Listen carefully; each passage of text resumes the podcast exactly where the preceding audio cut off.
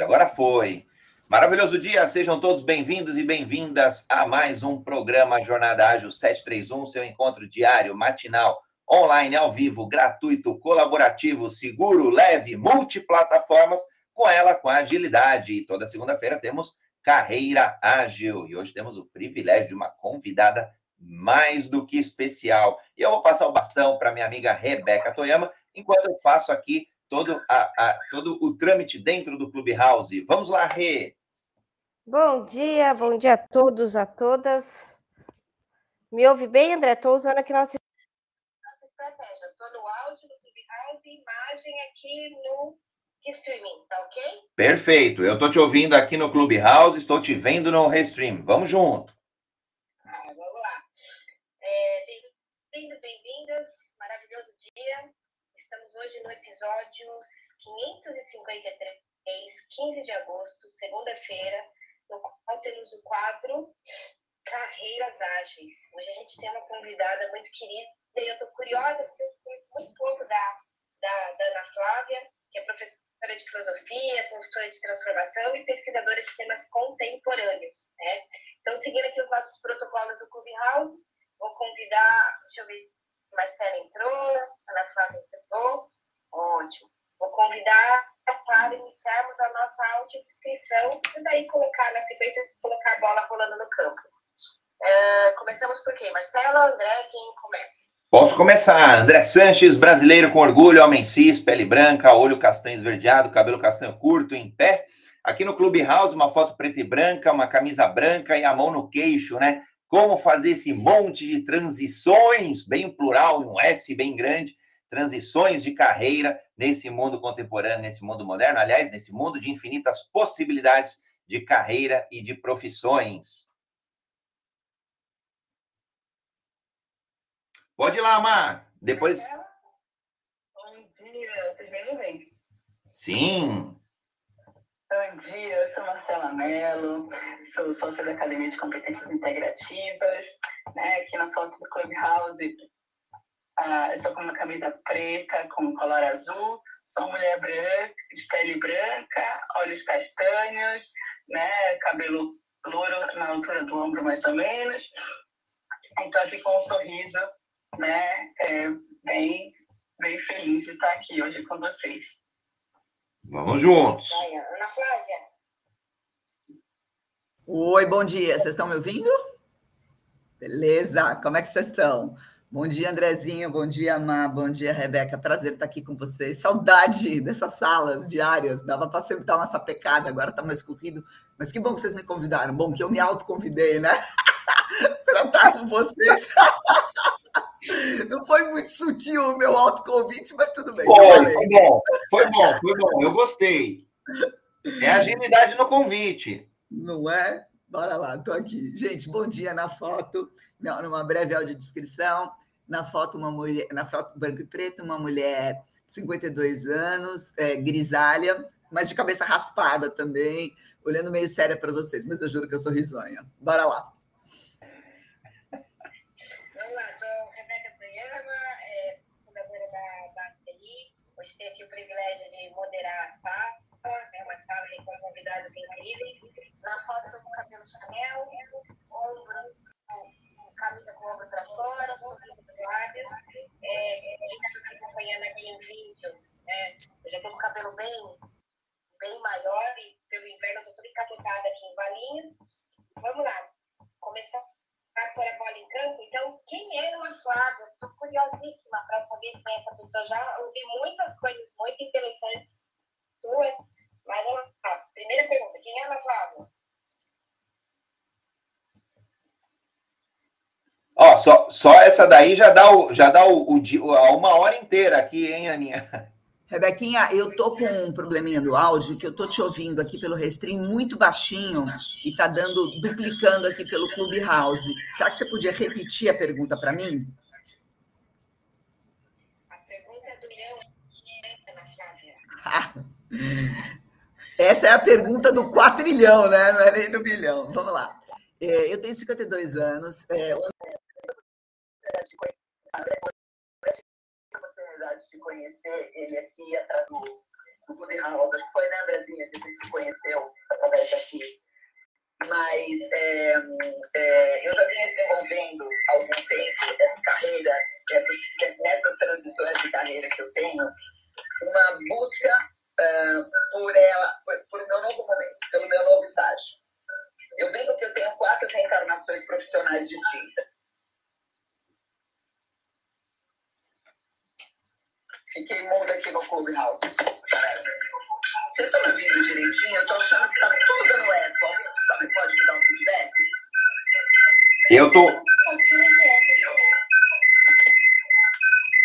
Ah, Aninha, você tá sem o fone de ouvido para conectar no celular, no Clubhouse, que aí ficaria legal.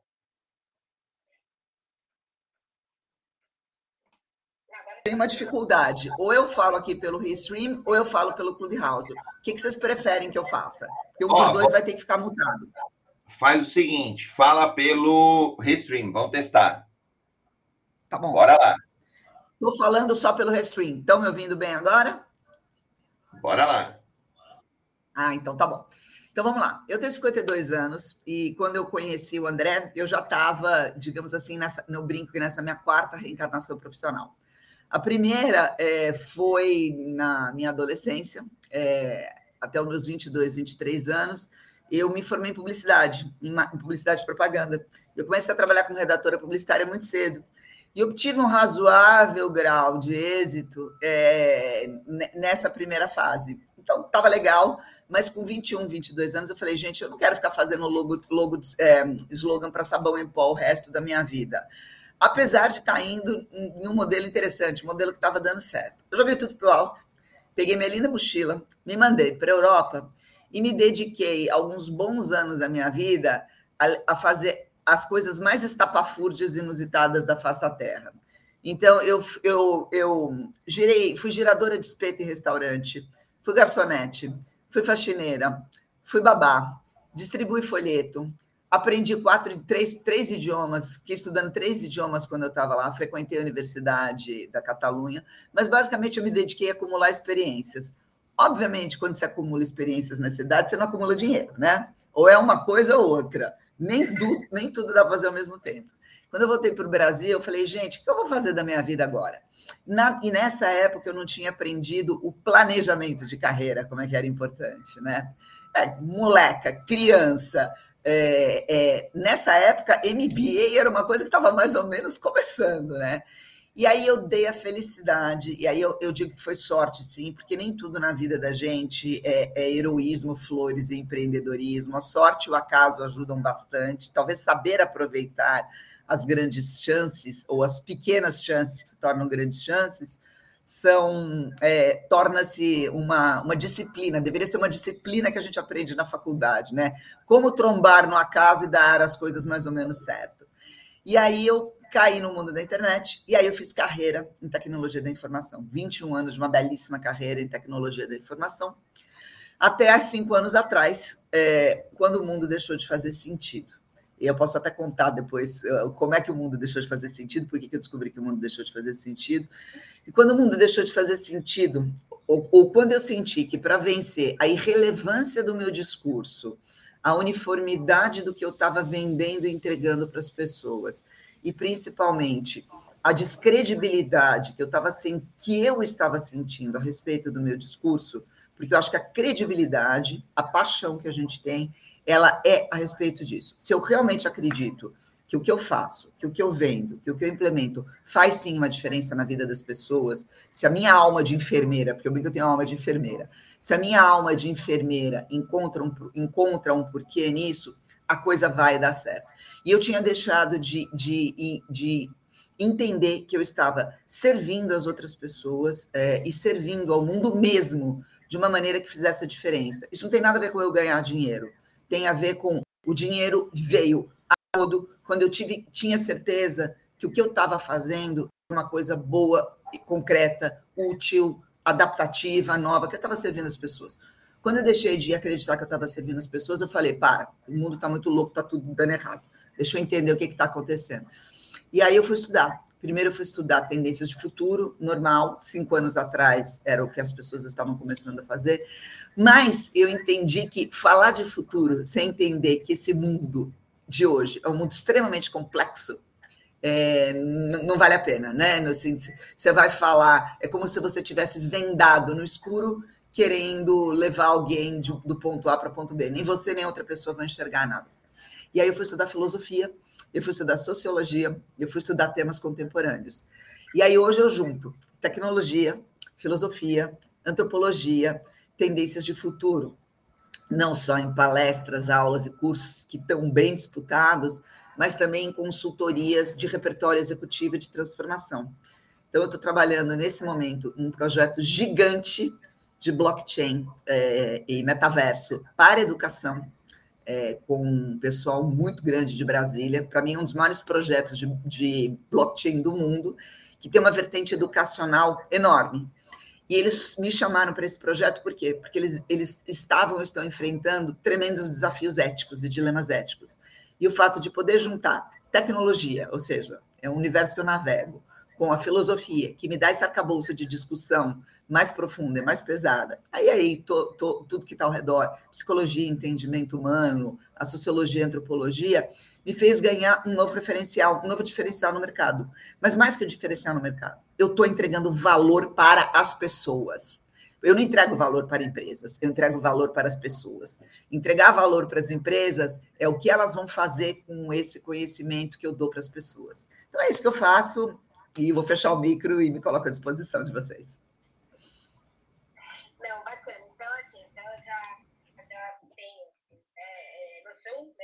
Né, noção, né, 52 anos em 5 minutos é impossível, né, da, da sua narrativa. Aí, com que você trabalhava, também era uma curiosidade minha, então você também já trouxe, né, com que você trabalhava, né? Gostei muito de quando você fala que você tem aí, ó, é uma alma de, de enfermeira aqui, e a, o pessoal sabe, né? Eu, falo, eu também tenho, sinto tenho uma alma de médica. Minha mãe queria que eu fosse médica, eu não levo o menor jeito para isso, mas eu descobri ao longo da minha carreira, principalmente quando eu saí né, do mundo corporativo, que eu queria ser médica de almas, né? Que eu ajudasse as pessoas a terem né, um, mais qualidade na caminhada delas no planeta. Muito interessante sua história. E a outra era o que te motivou, o que te motivou a querer mudar. E aí você também já trouxe, né, o que te motivou, que são as perguntas que sempre me deixam bastante curiosa, né? O que, que motiva uma pessoa a mudar de, de carreira? E você trouxe também com muita clareza, né, o que te levou a essa mudança. E ainda trouxe as questões históricas, né? Eu acho que os últimos anos nos empurraram a algumas reflexões então, você foi, eu, eu tinha aqui, né, falado, eu tenho quatro primeiras curiosidades para perguntar para a Ana, e a Ana trouxe aí a, as respostas.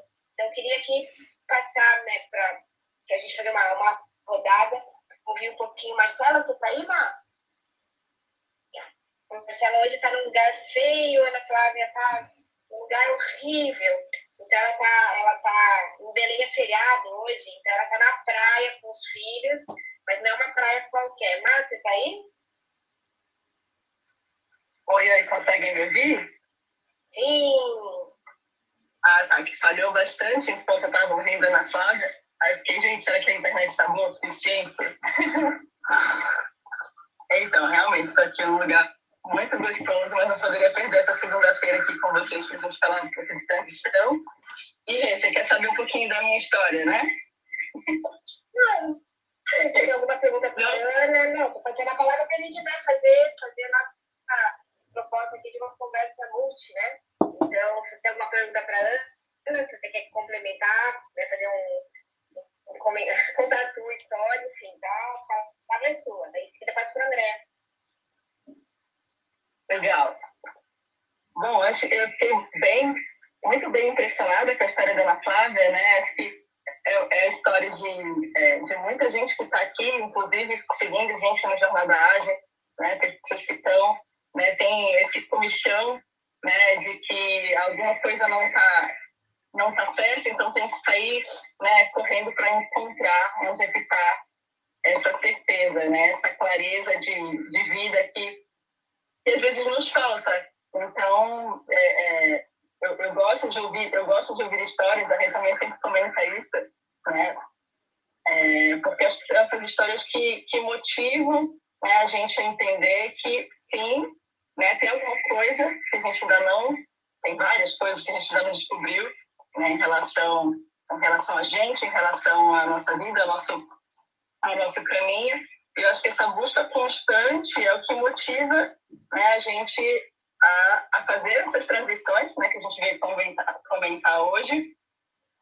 E, inclusive, né, é, é, com essa vontade de querer colaborar mais.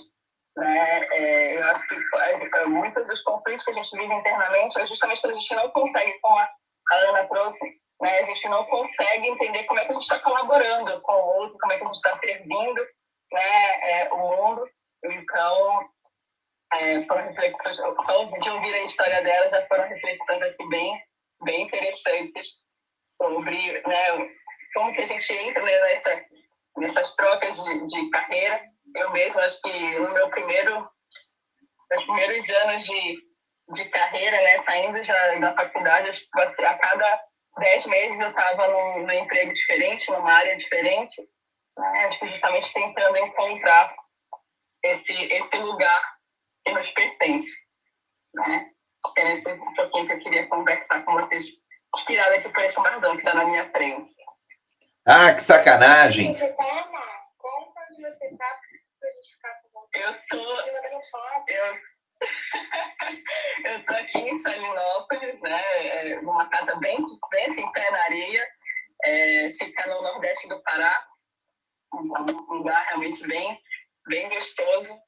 Gente costuma ser um dos, um dos destinos é, favoritos do pessoal de Belém. Está a 200 quilômetros de Belém bem, um lugar bem gostoso de com, com, várias curiosidades, inclusive. Mas aí a gente deixa um, um, fazer um episódio de turismo no próximo Jornal da Arte. Deixa aqui, antes de passar a palavra para o André, o GB mandou aqui. Se a mudança, mandou aqui no Clubhouse, é, todas as perguntas são super bem-vindas, recebendo pergunta Instagram, LinkedIn, Clubhouse, elas vão chegando, mas o GB trouxe aqui. E se a mudança gerar uma insatisfação pessoal? pela não identificação com a cultura né, da nova organização. Quantos meses levaria para identificar isso em média? Eu vou, vou trazer uma reflexão, GB, e aí eu vou complementar com uma pergunta para Ana Flávia, que estava aqui bem na ponta da agulha para sair, eu vou emendar com a sua e trazer para Ana. Mas, GB, o que eu percebo assim, a gente tem a, o mito né, dos três meses de experiência, que são 90 dias, três ciclos, mas é, é, hoje eu estou com uma leva grande de clientes que saíram das big techs e foram para startups. Né? E passado de três a seis meses, a gente tem feito algumas reflexões. Eu tenho 50% né, das pessoas que fizeram esse tipo de transição, né, big tech para startup felizes, ganhando muito dinheiro, né? E tenho 50% das pessoas que estão tristes, algumas ganhando, outras nem tanto dinheiro, mas a gente não tem um tempo certo, até porque nesses casos a gente observou que a empresa, ao longo dos aportes ou ao longo do que vai acontecendo com ela, ela, ela mesma, a própria empresa deixa de ser a empresa que ele foi trabalhar. Então, umas empresas, se eu ver uma empresa Pokémon, ela vai mudando ao longo dos aportes, né? E, então, hoje eu já tenho dois ou três que a gente já está replanejando uma transição né, depois de seis ou oito meses, e alguns que vão, vão dar mais seis meses para entender se é possível ou não uma adaptação com qualidade, enfim. A gente não tem um nome certo, como a Ana trouxe, o mercado mudou muito. Então, muitas premissas que a gente usava três anos atrás, a gente tem que parar né, e repensar. Mas, André, deixa eu aproveitar, eu já passo a palavra para ti. Eu queria fazer uma pergunta para a Ana, bem alinhada com o GB, Ana, Flávia, o que foi, né, de tudo que você planejou na hora de fazer essa sua última transição, o que, que foi diferente? Que é o que eu tenho muito percebido, né? A gente planeja, né, e aí chega em algum momento e, e é diferente, né? O outro lado da ponte tem alguma diferença do que quando eu tinha planejado lá atrás. Como é que foi isso no seu caso, Ana Flávia? Tá bom. Estão me ouvindo bem? Me dá só um sinalzinho, se uma resposta se vocês estão me ouvindo bem, galera para eu não navegar no escuro. Então tá bom. É, basicamente, eu vou ser muito objetiva, realista e, e, e direto ao ponto, Rebeca. É, eu tinha dinheiro guardado, eu e mais do que ter o dinheiro guardado. O que, que aconteceu? Na minha etapa anterior, da minha, digamos assim, da minha encarnação profissional anterior, eu pude fazer algumas coisas que talvez eu não, não tivesse podido antes. Então, assim, eu brinco que straight to the point. Eu almocei em todos os restaurantes que eu já queria ter almoçado. Eu fiz as mais ou menos todas as viagens que eu queria fazer. Comprei a bolsa que eu queria comprar. Eu tive o sapato que eu queria comprar e mais do que isso, eu tinha saciado o desejo de poder e reconhecimento que, que eu, eu desejava naquela etapa anterior da minha vida. Então, observa que assim, a batalha do ego foi a principal batalha, né? Ou seja, eu, eu não disse não para o meu ego nessa etapa, né? Junto com a realização, com ganhar a grana, eu tive muito reconhecimento, porque é uma coisa que eu aprendi que é importante para mim, o reconhecimento. Não é toa que eu virei professora, né? É uma maneira de ainda brincar com o ego um pouquinho. Então, quando eu fiz essa, essa etapa de transição, eu sabia que eu ia estar me jogando num patamar de humildade e que esse patamar de humildade demoraria aí uns quatro anos, tá? É, emersa dentro dele. Então, eu, eu, eu me fiz desimportante e eu sabia que eu estava sendo desimportante, digamos assim, dentro do corporativo, tá? Mas eu achava também que quando eu saísse de, dessa, desse estágio, eu poderia voltar a fazer alguma coisa e ser uma voz ouvida de novo, né? Então, assim, é, é, a diferença foi fazer a batalha do ego, é, ter, ter a questão do ego resolvida, ter a questão de ter matado as minhas necessidades, e mais do que as minhas necessidades, os meus desejos financeiros na primeira etapa, na, ou na etapa anterior, e poder ter me permitido encarar essa etapa, que era uma etapa de submersão, é, de, um, de uma outra maneira, de uma maneira mais tranquila. Agora, eu estava escutando teu, a tua questão do pessoal das startups, eu queria dar um porque eu andei, ando conversando e trabalhando muito com uma galera de startups. E o que, que acontece?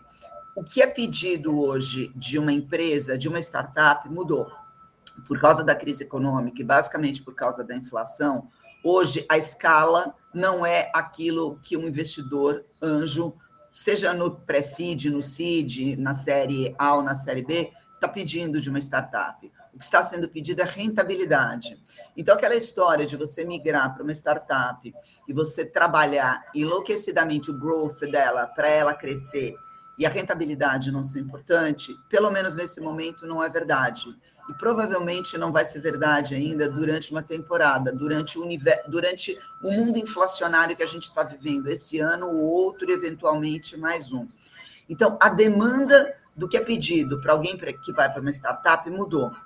Se a startup não comunica isso direito para quem se junta, ou se o investidor não comunica direito isso para quem está fazendo é, esse movimento, vai haver também uma frustração nesse sentido.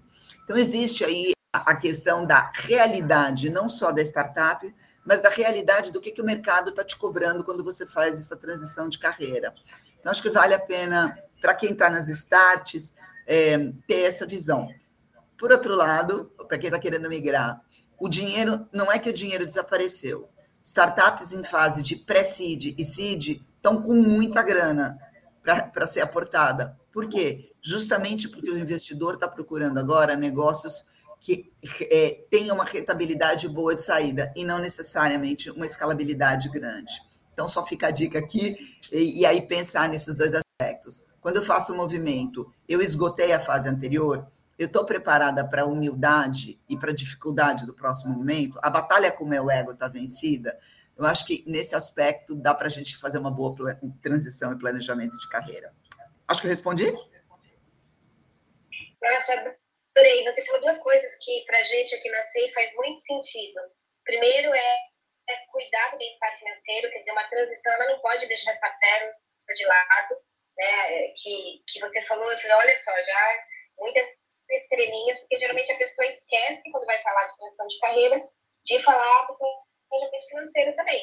Né? E outra coisa que a gente sempre traz aqui é essa batalha entre essência e ego, que também na hora de uma transição, isso precisa ser olhado.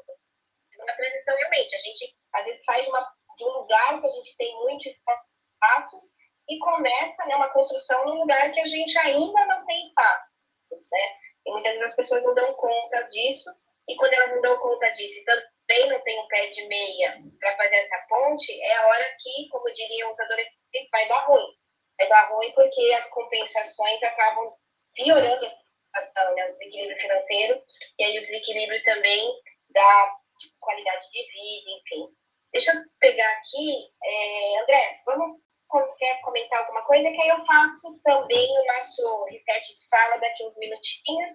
Então, vou passar aqui a palavra para o André, Vamos lá, vamos lá, Rê. Bom, o que eu sempre comento na, na área de agilidade ou em equipes ágeis, empresas, organizações, é justamente o que a Ana conseguiu reunir nela mesmo de um conhecimento multidisciplinar. E aí, olhando, né, acho que quando a gente olha o profissional do futuro, agora, no presente, eu vejo muito esse profissional multidisciplinar nele mesmo, onde ele consegue reunir os diversos pontos de vista, seja através da filosofia, seja através da tecnologia, e aí não tem jeito, né? O futuro ele é humano e tecnológico. Então, quanto mais a gente se apropriar de tecnologia, quanto mais a gente entender a tecnologia, não estou falando de programação, claro, quer programar, pode programar, quer ir para a área de hardware, vai para a área de hardware, vai para a área que você entender mais oportuno. Mas estou falando de entender mesmo, usar mesmo.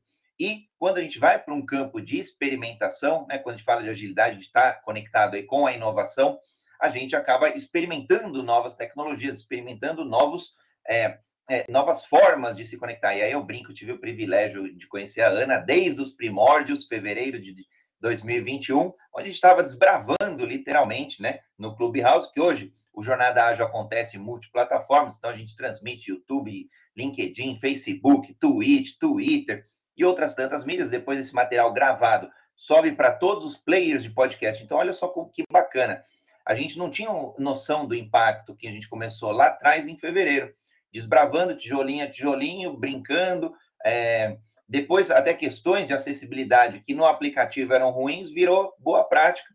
E aí, em algum momento, alguém perguntou: Pô, mas esse podcast vocês fazem audiodescrição? E depois a gente não entendia o porquê, né? Então, olha as mudanças culturais que, que aplicativos, que usos, ferramentas novas acabam trazendo. Então, eu gosto muito da, de, da Ana é, nesse contexto de multidisciplinaridade. E eu me vejo muito nisso, né? Quando eu olho a carreira do André lá atrás, começou desenvolvedor, começou com tecnologia, começou programador, depois foi para projetos, depois foi para banco, depois foi entender de finanças, foi entender de consultoria, foi entender do, do mundo corporativo. Então, é uma constante evolução, revolução às vezes, transformação e, e, eu acho bacana quando a gente traz, né? A, a, eu não tenho tanta clareza quanto a Ana, desses quatro, né? As quatro reencarnações. Eu preciso detalhar aí, talvez eu até encontre, mas as minhas foram mais graduais, as minhas foram mais mesmo, é, talvez no, no, em cada oportunidade que acaba, a, acabava aparecendo, eu via que era um step, era um degrau ali que eu podia é, ir para o lado, para a direita, para a esquerda, subir um pouquinho mais e assim ascender no mundo corporativo depois, no mundo empreendedor e hoje no mundo de startups, empreendendo também e no mundo de startups. Então, essa riqueza ela é muito bacana, porque a gente aprende muita coisa. E aí, o GB né, também está com a gente, o GB está na mentoria aí, Agilidade Exponencial, também tem sido aí um dos protagonistas ágeis, e a gente tem né, sempre esse, essa dúvida no universo de startups, é justamente esse ponto agora da liquidez, e que agora está um pouco mais escasso, exigindo novas competências. E a Ana trouxe um ponto legal, que é justamente o que? A comunicação, a transparência. Quanto mais transparência, mais ágil a empresa se adapta, se reorganiza. E por isso a gente tem visto, aí, pelo menos nos últimos três a quatro meses, os layoffs, as demissões em massa, que é justamente reflexo do que? Do ajuste aí dessa menor liquidez ou, de fato, de uma maior importância. Startups não estão mais crescendo de investimento em investimento. Então, o jogo lá atrás mudou é legal entender esses, esses contextos. Né? A gente sempre fala aqui no Jornadágio de fazer essa leitura desses contextos que estão mudando. Então, qual é o contexto desse mundo gasoso que vivemos hoje? É a guerra, é a pandemia, é varíola dos macacos, é, é inflação, é mudança aí do, do, da forma de encarar nas startups, é um, um, um maior, uma maior multidisciplinaridade que a gente precisa para entender os assuntos. E aí não tem jeito, né? A gente fala de equipes multidisciplinares justamente para entender. E mesmo assim, vou te falar, dá trabalho para caramba e muitas vezes a gente não entende, não consegue entender tudo pela complexidade do mundo, pela complexidade é, que a gente vive hoje. Então, não é só complexidade humana, não é só complexidade tecnológica, complexidade de modelos de negócio, tem surgido muita coisa mesmo, e com o avanço aí das, das diversas N tecnologias, a gente vai ter muita água debaixo dessa ponte. Rê. Muito bom. Em Brasília, 8 e 1, vamos fazer o nosso de saia. É, então, para caso você tenha entrado aqui né, no nosso treino depois da abertura da safra, estamos no Jornada Ágil 731, seu encontro matinal com agilidade. Hoje é dia 15 de agosto de 2022, episódio 553. Segunda-feira tem a carreira ágil. Lembrando que essa sala tem programações segunda a segunda. E às segundas-feiras a gente fala sobre carreira. Hoje estamos aqui com uma convidada especial, Ana Flávia, e os moderadores que me acompanham, o André e a Marcela. É, eu um pouco da história da, da Ana Flávia. Da Flávia, eu comecei com tecnologia. Eu queria fugir de gente. Gente, era muito complicado. Falei, gente, não vai entender. Lembra, eu programei em COBOL, né, lá, lá, literalmente no século passado. E aí, por conta de carreira, eu fui no mercado financeiro. Né? Então, entrei no mercado financeiro e por lá fiquei, por isso aí acabei fazendo administração com ênfase em comércio exterior, porque eu fazia operações internacionais.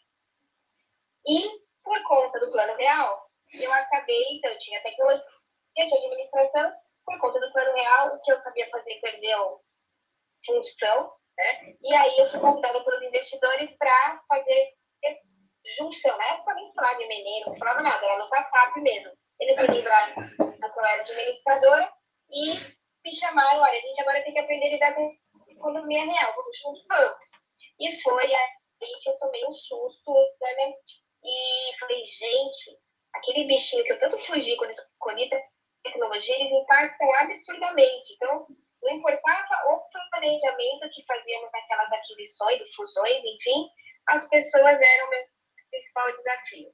Dei uma escapadinha e fiquei um tempo né, em multinacional, que eu achei que lá eu ia ficar segura dessa complexidade humana. Não, não, as pessoas estão lá também, não importa se é alemã, americana, chinesa, as pessoas estarão nas empresas. E aí me joguei na psicologia, onde né, fiz especializações, foi meu mestrado, agora o doutorado, mas eu estou aí firme e forte buscando, né, pelo olhar da psicologia, entender um pouco mais da, dessa complexidade humana. Né? Então, você foi contando sua história, também foi passando um filminho aqui na minha cabeça. Deixa, antes de fazer uma pergunta, eu estou curiosíssima aqui para saber da, da Ana, trazer aqui um, uma fala do Márcio Cap. Aproveito para dar feliz aniversário. Uh, fazer dois ou três dias, o Márcio completou mais uma primavera. Feliz aniversário, Márcio, bom te ter aqui. A primeira segunda-feira depois do seu aniversário. E aí, Márcio foi, eu, eu cuidei em algum momento, mas há muito tempo, né, Márcio, da, da carreira dele. Então, ele foi do marketing digital para origami, enfim, e ele é um adepto de Ikigai. E aí ele trouxe aqui uma pergunta para nós, que é, gostaria de ouvir a opinião de vocês sobre carreira e Ikigai, que é a razão de viver, segundo os japoneses, e está diretamente ligada a propósito. Então, Ana, aproveitar que você está por aqui para também a gente ouvir sua opinião sobre Ikigai a pedido do Márcio Ocavo. Tá, vamos lá. Eu conheço o Marcinho também aqui do Clubhouse. Prazer. Prazer em estar falando com ele, respondendo. A gente já conversou algumas vezes a respeito disso. É, o Márcio vem de uma cultura nipônica, né? E assim, e o Márcio ele tem, é, digamos assim, talvez como uma base das escolhas pessoais e profissionais dele, essa possibilidade de trabalhar com propósito ou essa possibilidade de parar e refletir sobre propósito. Eu acho que assim é, é muito injusto a gente querer cobrar muitas vezes das pessoas que elas parem e reflitam é, sobre essa verdadeira, o que é o seu propósito, o que é aonde que está nessa intersecção entre aquilo que ele faz bem, aquilo que ele acha que ele faz bem, aquilo que ele pode entregar bem, aquilo que ele mundo, que o mundo precisa, o seu verdadeiro lugar. Nós somos seres incompletos, né? Nós somos seres imperfeitos e basicamente o ser humano ele é movido pelo desejo pela insatisfação. Então assim, a gente, eu não acho que a gente consiga trabalhar na chave da satisfação. Eu acho que a gente consegue trabalhar na chave do contentamento, né? Trabalhar na, se a gente conseguir trabalhar na, na, na, na chave do contentamento, eu acho que a gente já tem 50% do nosso do nosso é, do nosso processo de vida já, já pacificado, né? Porque, na verdade, a gente precisa de muito pouca coisa. A gente precisa comer, a gente precisa dormir, a gente precisa ir no banheiro, a gente precisa ter um teto, a gente precisa dar risada de vez em quando. No fundo, a chave do ser humano é muito simples. O que acontece? De, on, de seres biológicos, nós nos transformamos em seres culturais. E uma organização, já que a gente está focando aqui especificamente em carreira, ela, para mim, é a, é a epítome, ela é o suprassumo do que é a cultura do ser humano hoje. Uma organização social é uma cultura. Então, a gente driva a, questão do nosso propósito, da nossa realização, que antes era é, locada em, aspectos muito básicos, digamos assim, não diria em aspectos até biológicos, em algo mais complexo, em algo que está relacionado culturalmente com aquilo que a gente chama de propósito, encontrar o meu lugar no mundo, aquilo que eu faço bem para mim e para os outros, e felicidade. Isso é uma coisa que me preocupa também, tá? Eu tendo a ser um pouco cética nesse sentido, porque eu acho que querer cobrar das pessoas, além de tudo, que o que elas façam, é, elas façam com amor, com, com propriedade, com continuidade, com sentido de achei meu lugar no mundo, é, é, é, é muito duro. Até porque é, o, o ambiente, que é onde a gente está, ele está mudando numa rapidez incrível, né? Então, eu posso ter o meu propósito, eu posso ter a minha vontade, eu posso ter o meu lugar no mundo, em um mundo é, X, mas esse mundo, no segundo seguinte ou no minuto seguinte, ele já mudou, é muito fácil eu me deslogar ou me des, deslocalizar desse novo mundo. Então, eu acho que a gente precisa, sim, eu muito da humildade. Eu acho que a gente precisa entender que a gente tem situações de contentamento, Nada nessa vida é perene, nem o fato de eu achar que eu tenho um propósito. Isso provavelmente muda de um mês para o outro, de um ano para o outro, ou de um momento para o outro, por situações e contexto que estão muito além do meu poder, totalmente a minha revelia. E aí, por isso que a questão de você ter essa visão um pouco mais 360 e, e exatas, exata, humana e até biológica, tanto das pessoas quanto das, organização, das organizações, me dão alguma coisa que talvez seja até mais importante ou que não, sem o qual o propósito não caminha, que é contexto. Porque o meu propósito, num contexto que não tem é, mais, que mudou, e que aquele propósito não se localiza, ele não tem mais sentido. Então, de duas, uma, ou eu desenvolvo um novo propósito dentro daquele contexto, ou eu observo aquele contexto e aquele contexto vai me dizer que eu tenho que levar meu propósito para outro lugar. Mas a gente é um bicho de mutação. A gente procura estabilidade quando, na verdade, é, o que a gente mais deveria aprender a fazer é estar razoavelmente confortável com a ideia de que nós estamos em, em o ambiente, mais do que nós, o ambiente externo está em mutação constantemente. Então, o fato da transdisciplinaridade, que o André falou, ou da multidisciplinaridade, ela é importante não só porque ela é objeto de prazer para quem consegue é, ter prazer em aprender constantemente, mas ela é, é porque ela é um ferramental poderoso de observação do mundo, de observação das corporações e de observação de, do contexto. E, e, um contexto que você vê que está mudando, ele vai pedir que você tenha a capacidade emocional de responder esse contexto. Mais conhecimento te dá, eu acho que uma parte disso. O Ikigai é importante? Fundamental. É, dá para viver é, achando que o teu propósito é a única coisa que vai te direcionar nesse mundo? Não. Porque tanto quanto é, o teu propósito, o mundo está mudando muito rapidamente. Propósitos mudam. Propósito não é uma coisa imutável.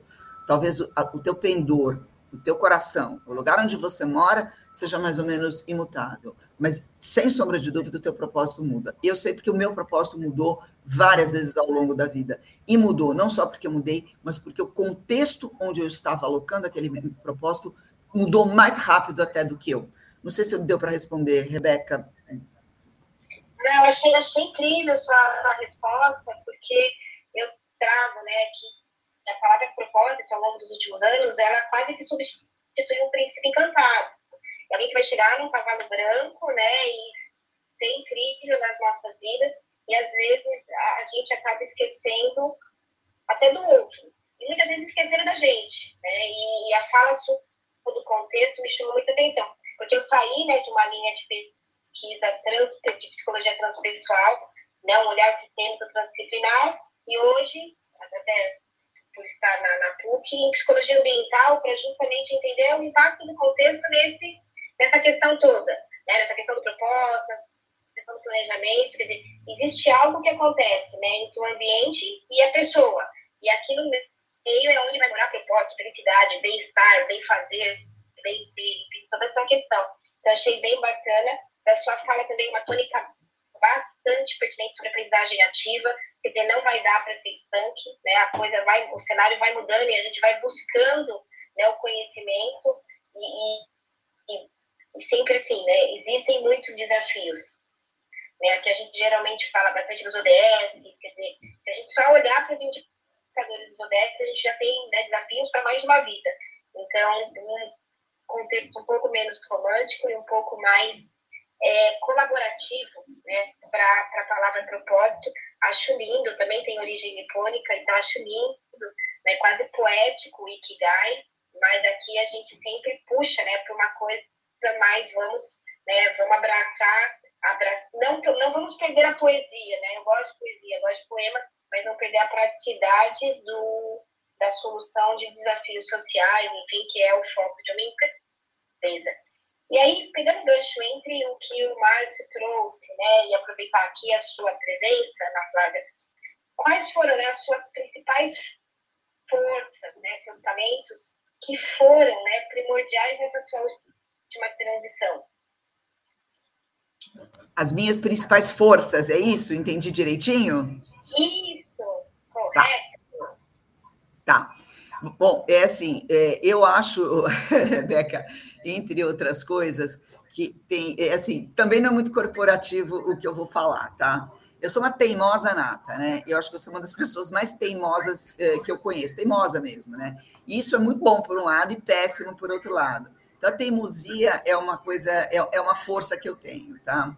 É uma outra força que eu tenho também, e assim, ela pode parecer paradoxal, tá? Dentro disso que a gente conversou até agora. Mas eu tenho um, uma razoável dificuldade, dificuldade de enxergar a longo prazo, tá? Aí o que, que acontece? É, faça o planejamento, é, tá, tá tudo lindo, divino, maravilhoso, né? E aí, aquele planejamento em porque o contexto muda, né? Porque né, nenhum planejamento né, que não leve em consideração a alta mutabilidade do mundo que a gente vive é, vai dar muito certo. Então, assim, normalmente aí tropeçava no, no, longo prazo, no meio do caminho. Só que eu acho que a minha maior capacidade é, é assim, eu, eu suporto uma carga muito grande de sofrimento, tá? Então, eu sei que não é bonito, muito bonito falar isso, mas eu sou uma pessoa que tem o couro muito lixado, muito, muito lixado. E aí o que acontece? Lidar com frustração, para mim, não é problema. Eu fico muito irritada, mas eu consigo lidar com grandes doses de, de, de, de dificuldade, de sofrimento, e eu consigo alavancar um grau, uma percepção de, de olhar de contextualização do ambiente muito grande. Então, para mim, se, se eu estou com um plano que ele não está dando certo, mudar para outro plano não vai ser difícil. Pelo menos tomar a decisão de mudar para outro plano ou de abandonar aquela situação. É, e eu sei que vai ser sofrido, mas eu aguento bem o sofrimento. E eu olho o ambiente, é, eu, tenho, eu tenho facilidade em olhar o ambiente como, como um todo e sentir para que lado a maré vai. Então, fazer essa mudança, graças a essa quantidade de olhares multidisciplinares que eu tenho, não foi difícil ao longo da minha vida. E, e, e aguentar mu muito sofrimento, sim. E aí ter um pouco de bom humor nessa vida, né? E, e vamos que vamos. Eu acho que, é assim, e saber também que eu contei com muito, muita sorte. Muita gente fez o que eu fiz e talvez não tenha tido sorte. Muita gente fez o que eu fiz e conseguiu fazer muito melhor. É, muita gente é, fez o que eu fiz e talvez é, é, se estabaque na primeira. E, e, cara, tá tudo certo. Vamos aguentar o sofrimento, vamos amarrar o queixo, porque a vida é, é, a esse respeito. A gente vive numa sociedade que hoje é muito pouco tolerante a palavras como fracasso, frustração, dificuldade, solidão. E tudo isso faz parte da jornada de quem está mudando de carreira, assim. Então, assim, a gente se pacificar em relação à não obrigação de ser feliz é uma coisa muito legal. E, e assim, você pode ser extremamente produtivo e você precisa estar feliz para isso, tá? E assim, a tua felicidade pode não ter nada a ver com a tua produtividade, que você pode estar altamente feliz e não estar conseguindo ser produtivo. Uma coisa não é atrelada à outra. Então, a desromantização também do meu estado de espírito e daquilo que eu entrego para mim é fundamental. Eu posso entregar muito, mesmo estando com uma tonelada de problemas, de frustração e, e na, na, vida naquele momento, e estou até não achando muito sentido e está tudo bem, porque é, é, assim, a vida não é um contínuo de felicidade, ela pode ser é, é, cheia de pequenas satisfações, mas eu acho que essa desromantização que ela é, e assim, essa romantização da o meu propósito vai ser a minha felicidade, se eu tiver meu propósito, a minha felicidade, eu vou ter um super sucesso na minha vida. Bullshit. Uma coisa não está necessariamente atrelada à outra. Então, é, é faz parte da maturidade desassociar uma coisa da outra. Saber que vai existir muitos momentos que você vai conseguir conciliar tudo. Você vai estar muito feliz, seu trabalho vai estar dando muito certo e, vai estar, e você tem encontrou o seu propósito. E pode ser que uma grande parte da sua vida, um ou outro fator, esteja à frente.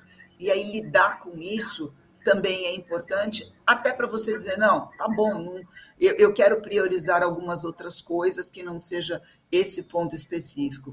E essa alternância ela é importante, essa busca é importante, mas combinar tudo ao mesmo tempo aqui e agora é costuma ser a exceção e não a regra, tá? Nem o Elon Musk faz isso o tempo todo, Rebequinha. Não sei se eu consegui responder. Boninha, correr, deixa eu falar aqui, eu vejo muito esse mundo, essa passando agora, talvez num, num, num próximo aí, nas próximas décadas, por essa desromantização que a Ana trouxe, né? A desromantização do corpo, a desromantização da família doriana, a desromantização do, do trabalho perfeito e outras tantas coisas que a sociedade foi construindo, né? Esse padrão. Então, acho que a gente vê, eu vejo muito as quebras de padrões, né? Hoje em dia, as famílias, a estrutura familiar mudou radicalmente, as estruturas das empresas mudaram radicalmente, as estruturas de, de contratação mudaram radicalmente. Então, eu vejo que, pelo menos com bons olhos, aí um otimismo, né? O André sempre foi copo meio cheio, meio vazio. Embora quando está meio vazio, vamos dar risada também, vamos entender, vamos mudar e vamos se adaptar. É, acho que é importante quando a gente começa a entender dessa é, diversidade de sentimentos, e tem hora que é, desculpa, letra F grande mesmo, é, é porrada, é pancada, não é bonito. Outro dia eu conversei com um amigo CTO que estava justamente aí nesses layoffs, eu falei assim, cara, não temos o que fazer. É, é, é, é para preservar o emprego dos demais. A gente dói cortar na carne, é, fazer esses ajustes, mas é para preservar os outros empregos, coisa que eu passei também lá na São Paulo Turismo, quando a gente estava lá com quase 500 colaboradores, mas no final do dia tinha que manter 150. Poxa, por quê? Ou, a empresa fechava e não tinha nem 150, esse é o ponto. Então, o mundo imperfeito, eu pelo menos tenho buscado mais essa, é, dar mais é, transparência, mais visibilidade dessas imperfeições, desses incômodos que muitas vezes também servem de força motriz aí para essas mudanças, para essas adaptações. E o que eu gosto da Aninha é que ela tem no DNA aí a agilidade da adaptação, né? A gente brinca aí que a adaptação já vem desde, não é, não é do, do Jornada Ágil, não é do século passado, já é de dois séculos atrás, lá da teoria da evolução do Charles Darwin. Somos seres humanos aí, com seres vivos, em constantes transformações, em constantes adaptações. E aí não tem jeito. Nesse mundo, a chave aí para a gente ter sucesso, e não estou nem falando grande sucesso, não, é para sobreviver mesmo. Adaptação e agilidade. Não estamos te ouvindo, não, Rê. Também não. Deu ruim aí. Se quiser, pode ir pelo Restream. Não. Ó, vai pelo, vai pelo, Vai pelo Restream. Então, Bora lá. Vou tirar do. Vamos lá. Me ouve agora? Tá. Alto e claro. Sem eco. Ai, ótimo. Então vamos lá. É, bom, deixa eu dar boas-vindas aqui. Tem a tal Tânios aqui com a gente, também um convidado muito querido. Então, dá um bom dia aqui para o Tânios. Da, da questão do imperfeito é que a gente faz uma brincadeira, né? Que é uma questão de aceitação. O imperfeito é tudo aquilo que não saiu do jeito que eu queria. Né? As coisas são como elas são, ponto. Né? Então, o perfeito é o que é a minha expectativa, o imperfeito é o que não é a minha expectativa. Né? Então, aqui a gente trabalha muito a questão de aceitação. A gente pode, a gente gasta às vezes muita energia tentando ter controle do que não está no nosso controle, e aí a gente pode passar né, uma vida inteira, ou como a Ana Flávia trouxe, né, uma encarnação inteira profissional brigando com algo, ou olhando, entendendo né, como a coisa caminha. Mas a, já fazendo um gancho aqui com a pergunta, a minha próxima pergunta para a Ana, e também vendo que aqui a discussão no Clubhouse está intensa por conta do Ikigai, como é paradoxal a, todas as questões, mesmo a Ana trazendo, né, que às vezes uma persistência de um lado pode ser, né, uma, uma teimosia, quer dizer, uma virtude minha pode se transformar em vício, né, sendo usada em excesso ou sendo usada na escassez. Então, virtude é tudo que eu uso, né, de forma saudável para colaborar para, né, com o meu contexto e com o contexto do outro. Vício, quando eu vou a quem ou além daquilo. Isso é um exercício que a gente faz muito aqui. A gente mapeia, né, as virtudes e depois sai pegando, né, os vícios, né, em todos os planejamentos. Mas do mesmo jeito que a gente tem no Japão, né, a, a origem do Ikigai, a gente também tem, agora vai, me falhou a, a palavra, e eu estava aqui prestando atenção na Ana, nem fui pesquisar, mas acho que é carote, né? O maior número né, de profissionais que morrem, né?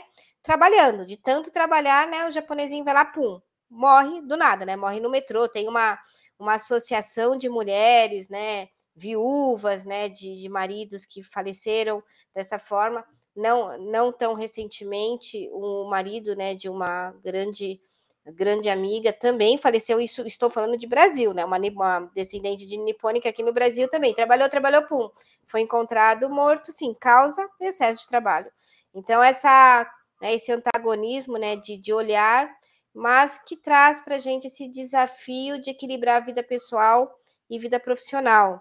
Então, também, né, nosso puxão de orelha aqui sempre é muito relacion, é, relacionado a propósito, é muito relacionado à questão das pessoas quererem do trabalho todos né, os seus hormônios positivos, né? As pessoas desejarem ou entenderem que é de responsabilidade da vida profissional tudo que elas têm que colher e dar no mundo, e aí vai ao longo do tempo, né? Trazendo aí alguns desequilíbrios. A gente passou semana passada falando bastante da importância dos pais. Eu dei, dei duas, duas entrevistas, uma, uma delas foi bem bacana para a TV Record, relacionada a isso, a importância dos pais na visão de mundo mundo para os seus filhos, que muita gente, né, ou muitas vezes ela não é saudável por falta desse equilíbrio entre vida profissional e vida né, vida pessoal e vida profissional. Ana, você tem uma carreira linda, brilhante, e aí vem a curiosidade que nos habita aqui, como, como é que a Ana Flávia lida com esse equilíbrio entre vida pessoal e vida profissional, né, entre, eu acho que é carote, né, e o Ikigai, como é, como é que está tudo isso aí na, na carreira, na vida da, da Ana Flávia? Ah, o, o, ah, eu vou pedir desculpa, porque agora a obra do meu vizinho, né? Eles estão construindo um prédio aqui do meu lado, a obra do vizinho começou, então se tiver uma barulheira de britadeira e caminhão de fundo, vocês vão me, me desculpar. A Ana lida muito mal. A Ana lida muito mal. Lida muito mal. Tenho muita dificuldade com isso, e assim, eh, não, não acho que vale a pena esconder e lido mal porque, ora, é, eu oscilo e quero é, resolver toda a minha vida profissional junto com a minha família, ora, eu faço uma segregação absurda um do outro. Então, também não romanticismo em cima de não. Dizem que ninguém de perto, Robertinha e André, é, é muito normal, né? E que todas as famílias têm problemas. E isso é uma verdade absoluta. Isso é uma outra coisa que a gente precisa parar de fazer, é romantizar é, é, ou querer é, sair, como o André bem falou, da imagem da, da, do mundo doriana. Isso significa que todo mundo precisa estar sabendo que toda a minha família, naquele exato momento, está virada de cabeça para baixo porque nós estamos com um, um problema monumental, seja ele qual for? Não. Ou todo mundo precisa saber que fulano e fulana estão em processo de, sei lá, de separação e isso está afetando o compromisso, a, a entrega profissional da pessoa, não. Ou que uma família está com um filho que tem algum tipo de problema específico e não está conseguindo lidar com isso? Não. Mas eu acho que é o seguinte: a educação psíquica tinha que fazer parte da organização, da estruturação das nossas vidas. Na escola, e já que a escola não está cumprindo esse papel, dentro, da, dentro das empresas, sim. Educação psíquica. Educação psíquica não é dizer para as pessoas: olha, é, é, né, tá tudo flores, vamos colher, é, você vai fazer terapia, você vai fazer né, aqui dentro da, da empresa. Não é isso. Educação psíquica é dar para as pessoas o entendimento base do que, que é a psique humana, de como funciona uma psique humana e do porquê que as emoções vêm antes de tudo, inclusive antes da racionalidade. A gente gosta de achar que nós somos seres racionais, né? que nós somos filhos de Descartes, né? Penso, logo existo. Eu estou muito mudando para o Damásio, né? É, é, eu, eu, eu, eu, eu sinto, logo eu penso, né? É, nós somos um grupo muscular regido por um cérebro, e esse cérebro se utiliza das emoções para colocar esse grupo muscular em ação. Então, vida é movimento. Vida que está parada, ela entra em homeostase, homeostase é morte. E, a, e o movimento, ele é desequilíbrio, sim. Fala-se muito que vida é equilíbrio dinâmico, eu acho isso uma bullshitagem de marca maior, tá? Vida é desequilíbrio. Então, educação psíquica é a gente aprender que o normal da vida da gente não é estar em equilíbrio, é estar buscando equilíbrio. Mas o normal da vida da gente são todas as situ situações de desequilíbrio. Então, assim, a infelicidade familiar, a dificuldade né, nos relacionamentos amorosos, sejam eles quais forem, ou abstenção da vivência de um relacionamento amoroso porque ele está muito complicado, ou ter uma família complicada, ou estar tá com um grupo de amigos, sei lá, meio pancado e lesado das ideias, é, faz parte da natureza da nossa vida. E isso influi no nosso trabalho, e o nosso trabalho influi nisso. Então, é indissociável uma coisa da outra. Então, educação psíquica é o que, que é? aprender como é que funciona a psique humana, de ego, superego, aprender o que é a neurose, aprender o que é uma frustração, aprender o que é um narcisismo, porque esse conhecimento, no mínimo, vai te dar algumas pequenas luzes quando você estiver detectando em você fontes de insatisfação ou de confusão muito profundas. E talvez evitar que isso contamine tudo. E também detectar se no trabalho você está vivendo alguma situação que psiquicamente está te está te abalando e que você talvez sozinho não consiga dar conta. Por quê? Lembra do contexto? Porque o contexto é um contexto adoecido, né? E aí a questão é mapear isso em você, mapear isso no contexto, seja familiar, seja profissional, e tentar levar isso de uma maneira é, onde você não se sinta é, adoecido também dentro do processo, tá? Não vou dizer para você se sentir feliz, porque isso, assim, dizer para alguém vá ser feliz é uma carga muito profunda. Mas pelo menos para você estar tá contente, pelo menos para você estar tá bem, porque só de estar contente, as coisas já são muito melhores. A gente precisa parar de falar, de novo, tanto em felicidade, né? Então, eu separo com muita dificuldade as coisas, é um talvez um dos pontos mais complicados que eu tenho. Acho muito legal quem consegue fazer isso, e acho também que quem consegue fazer isso é a minoria da minoria. E muita gente que fala que consegue, que, tá, que, é, que fala que está conseguindo, eu, eu tenho a suspeita que está mentindo ou para si ou para os outros, porque afinal de contas você precisa passar a imagem de ser, você é um herói, né? Que você é perfeito, é, que a tua família está tudo bem, porque a solidão e o fracasso são é, é, a solidão, eu acho que até mais do que o fracasso, é a grande pecha do loser contemporâneo, né? O loser contemporâneo já não é mais aquele que talvez não tenha dado certo na carreira, é aquele que não consegue ter relações saudáveis. As pessoas estão muito com muita vergonha de falar sobre isso, né? Inclusive em ambientes de trabalho. Então, acho que educação psíquica é fundamental. Isso devia ser uma disciplina. Devia estar no onboarding das empresas. Ó, tá aqui, ó. Teu onboarding é esse sistema, isso aqui é o que você vende, isso aqui é... e a tua educação psíquica está aqui, aulinhas de educação psíquica para você. Esse é o meu olhar hoje, Robertinha. Gostei muito, André. Meu microfone está fechado. Abriu? Perfeito. Você abriu meu microfone? Está aberto? Você me ouve? Estão ouvindo, estão ouvindo. Ah, tá bom. Não, tem um aviso aqui. Ah, unmuted. Ok, ok, desabriu. Muito bacana ouvir. E aí, quando você fala, é, Ana Flávia, né, do contentamento, está muito alinhado com a questão da, da aceitação, né? Quando a gente está satisfeito, né? A gente pode dar um passo além ao invés de ficar brigando com o que não tem. Então, gostei muito isso na tua fala. E a questão né, das, das inteligências, que eu acho que é um pilar que a gente aqui leva muito a sério. Então, sim, tem todo o cognitivo que tem que acontecer, tem que se aprender, mas tudo impacto, né? A gente tem aí três prêmios Nobel, prêmios Nobel, que traz a importância da gente entender o ser humano, o processo emocional do ser humano tomar decisão. E aí a gente vem, né, seja por Dana Zohar ou pelo Klaus Schwab, né, inteligência inspirada, inteligência espiritual, quer dizer, o uso da intuição como um bom balizador, né, um bom intermediador entre a razão e a emoção. Aí a gente junta essas três inteligências e vai caminhando, né, de forma mais saudável, mais assertiva, mais produtiva, enfim, no mundo. Mas Recurso limitado, 24 horas, se deixar o trabalho leva as 24 horas, né? E aí tem todo esse desafio aí de saúde mental, né? O, acrescente de uso de psicoterápico, porque as pessoas se recusam a entender que ela só tem 24 horas, aí vão colocando coisas, deixando de lado autocuidado. Isso daria um papo para um outro episódio inteiro, que seria né, delicioso ter a presença da Ana de novo. Foi muito gostoso. Quando dá 8h31, bate um sininho aqui, então chegou a hora da gente dizer, é, então, vai bater, o tempo voa. Então, quero ouvir. Bom, primeiro agradecer aqui no Clubhouse, aqui né, na sala, para quem não está no Clubhouse, foi intenso aqui, as mensagens foram acontecendo, né? Deu pano, bastante pano para manga aqui o assunto, quer dizer que foi, foi bom. Então, vou pedir para Ana deixar sua mensagem final, que é aquela sementinha que seria bacana as pessoas levarem de hoje. Aí na sequência também, André, sua sementinha, que sempre é bem, bem preciosa. Né? E eu vou começar com a minha sementinha, que é reforçar aqui o convite, até pedir para o André, que eu nunca sei colocar os links direito aqui nesses negócios, André, convidá-los para participar. Já faz muito tempo que a gente não faz um webinar aberto para falar de planejamento de carreira, falar das inteligências, falar de ego e essência, dentro da carreira.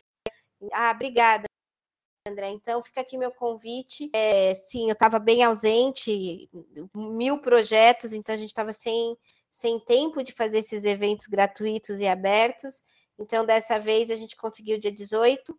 Então, vai acontecer essa quinta-feira, são todos nossos convidados, porque aí é uma. Ele vai ter uma, né, uma cara de aula experimental. E a proposta aqui do, do Clubhouse sempre é um bate-papo, então é algo que sempre vai complementar eu tenho intenção de, ao longo do ano, fazer outros, mas, na, mas eu sei que fazia tempo que não conseguia fazer um. Então, ficam sintam-se convidados e muito bem-vindos.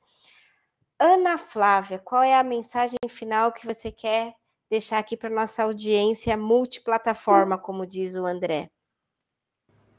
Vamos lá. É, eu sou uma estudiosa, não só da filosofia e da tecnologia, mas eu sou basicamente uma estudiosa da criatividade humana. Então, assim, é, eu acho que a gente tem algumas, algumas possibilidades de, de navegar pela vida, tá? Se você se sente mais fácil é, contemplando e manejando emoções, tá tudo certo.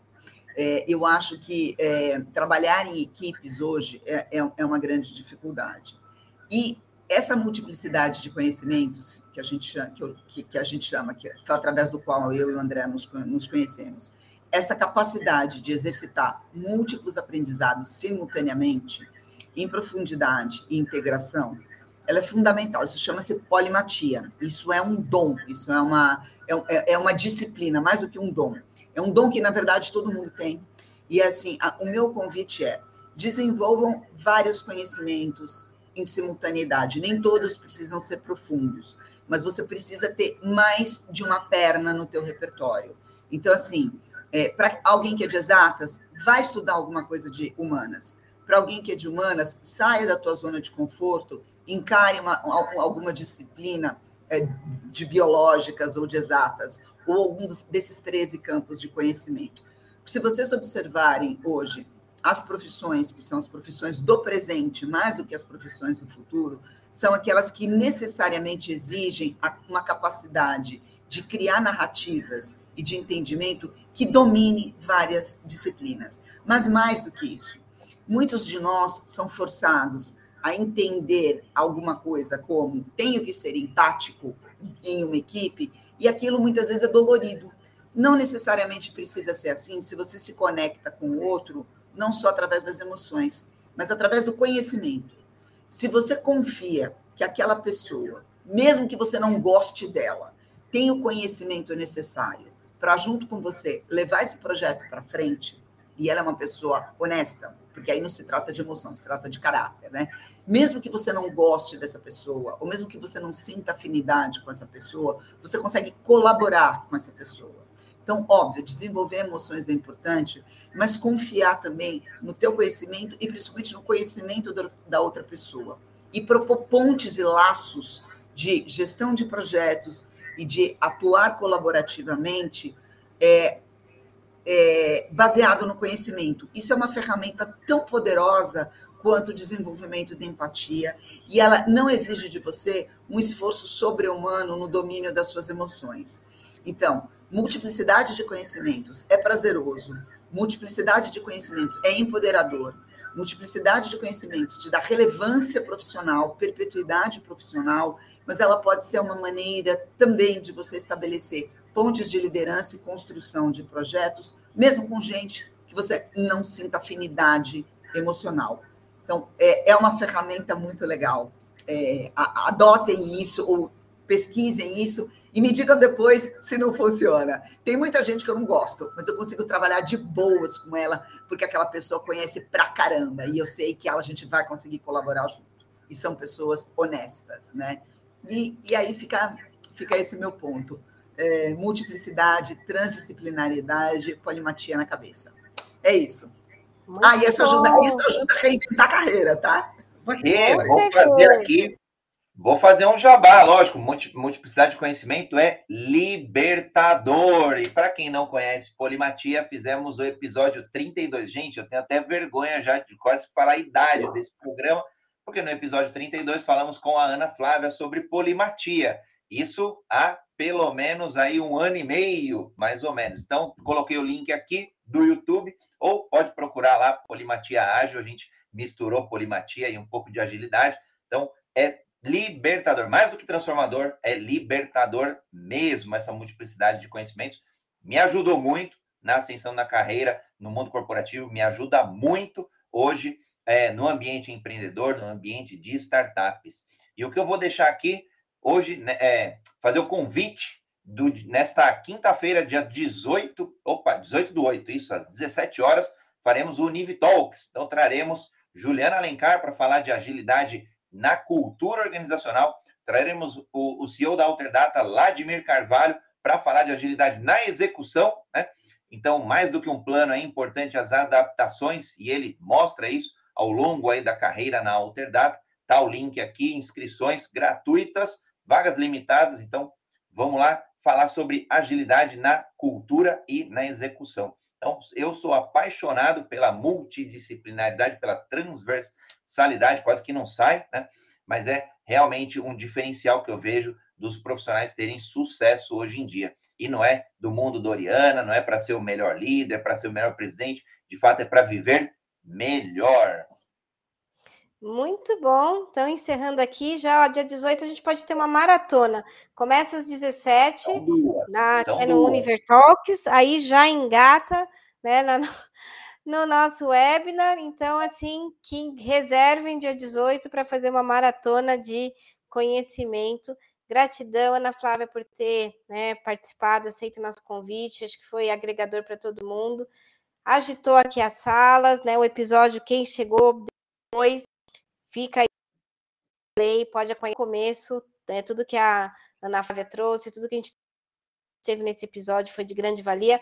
Ela pede desculpas, mas aquele lugar é lindo, Salinas é lindo, mas realmente a estrutura de tecnologia ela é precária. Chegou uma hora que eu falei, para que já virou estresse, né? Ela só entra, caía, entra, caía. Então ela pede desculpas pela ausência dela, mas segunda-feira que vem ela ela tá de volta a Belém, aí ela consegue acompanhar a gente. Então, segundou, beijo a todos, né? Até o próximo. É isso aí, segundou. Amanhã também tem Jornada Ágil 731 e o quadro Carreira Ágil volta na próxima segunda-feira. Beijos e abraços. Valeu!